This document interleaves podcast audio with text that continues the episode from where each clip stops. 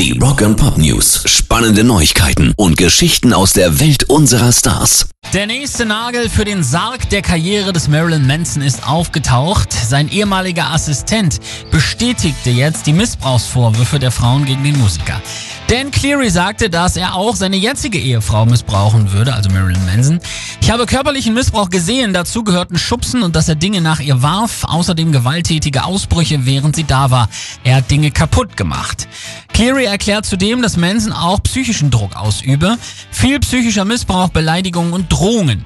Der Musiker sei jedoch noch weitergegangen. Es gab Zeiten, da sagte Manson ihr, dass er sie töten und zerstückeln werde und dass ich sie in der Wüste vergraben würde. Ich er dann das Zimmer verließ, ging ich zu ihr und sagte, alles wird gut, ich mache nichts davon, lass uns dich in ein Hotel bringen. Rock'n'Pop News. Die Dropkick Murphys haben ihr traditionelles Konzert zum St. Patrick's Day am 17. März bestätigt.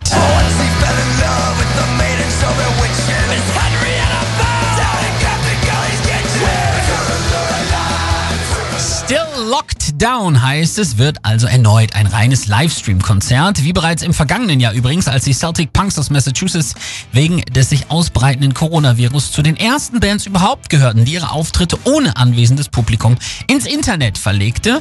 Fans brauchen keine Tickets, der Stream, der in unserer Zeitzone um Mitternacht des Folgetages beginnt, ist kostenlos abrufbar. Anstatt eine Gebühr für den Stream von euch zu verlangen, werden wir den Hut unter all unseren loyalen Fans auf der ganzen Welt herumreichen, sagt Co-Frontmann Ken Casey. Wenn ihr also dabei helfen wollt, dass wir weiter unsere Crew bezahlen und unsere Kosten decken können, werft einfach eine Münze in den Hut. Pairs Rock and Pop News.